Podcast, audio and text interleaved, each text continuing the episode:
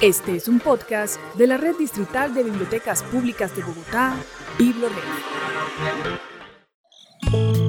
Voces de familia. Voces de familia en, la, ruralidad. Un programa de las bibliotecas público-escolares Pasquilla y Sumapaz. Compadre y vecino, si en su vereda suena el parlante o en su bolsillo vibra el celular, es porque volvió en la ruralidad. Venga amigo, compadre y campesino, cuidemos la tierrita y la tierrita nos cuida. Un saludo a nuestros oyentes. En esta ocasión conoceremos palabras, cartas y cuentos de los autores de la ruralidad. Oda al cubio. Pilar del campo, raíz con raíz, se forma tu belleza, grandes hojas que anticiparon el milagro que bajo la tierra crecía. A tu búsqueda fue un valiente quien te encontró. Como un tesoro, la tierra así te hizo, cubio. Generoso esparces tu aroma al calor ferviente de la olla, llenando el recuerdo y el plato de la familia campesina. Construcción colectiva de la Biblioteca Pública Escolar Pasquilla. Después de probar el cubio, vamos a recordar a qué sabía la escuela. Llegaron los sabiondos y las sabiondas de la tierra, las semillas y las cosas campesinas. En Voces de Familia hacemos escritura. Hoy desde Sumapaz llega una carta que leerla es una hermosura. Para Voces de Familia en la Ruralidad, de Misael Vaquero, Vereda Santo Domingo, localidad Sumapaz.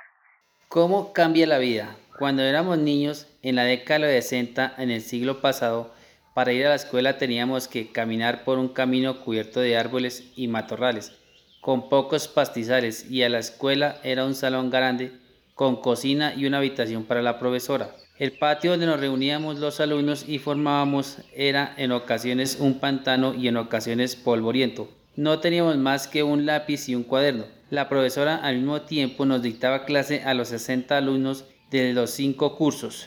Cuando terminábamos la primaria continuábamos trabajando con nuestras familias. Solo unos pocos podían y se atrevían a salir de la ciudad para intentar estudiar. Misael Vaquero, 58 años, Vereda Santo Domingo, localidad de Sumapaz.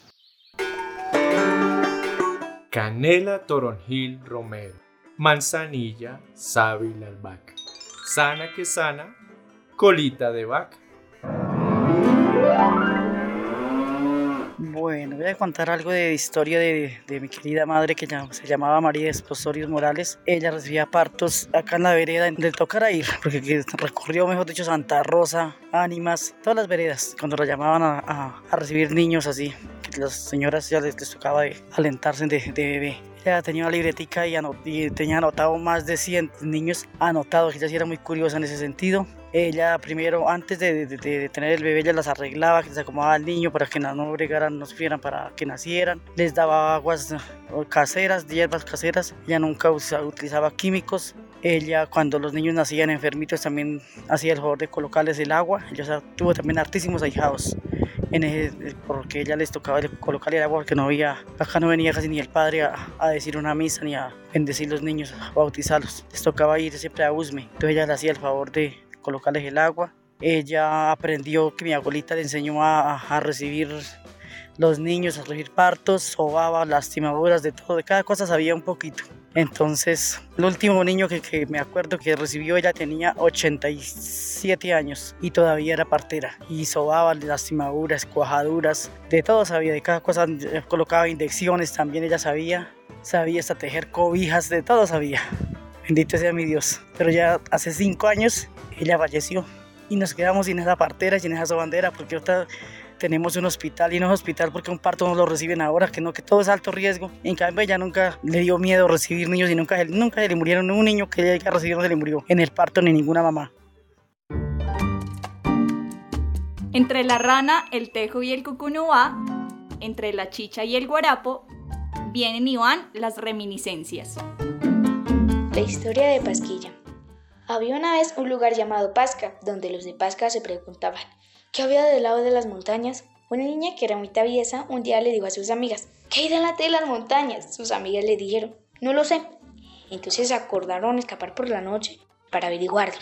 Esa noche subieron por la montaña y en la cima de la montaña encontraron una capilla y un lago donde había un pato y un perro. El perro y el pato y las niñas y sus amigas fueron a la capilla y encontraron un cura. El perro y el pato se acercaron al cura y las niñas le preguntaron al cura, ¿qué es esto? El cura le respondió, esa es mi capilla hecha a mano con los materiales de Pascua. Como este es el centro del pueblo, así que ustedes le van a poner un nombre. Las niñas contestaban efusivas. El nombre que debe tener este lugar es Pasquilla. Cuento escrito por Charles Nicole López de 11 años, Daniela Lucía Díaz Parra, 11 años, habitantes de la vereda Pasquilla. ¿Quieres compartir fotos o algún recuerdo, copla o canción? Te esperamos en la Biblioteca Público Escolar Pasquilla y Sumapaz o comunícate a través del número 322-368-3551 o al 313-745-9116. Ya nos vamos despidiendo, pero solo por un ratico. Volveremos con más datos sobre el campo bien prontico.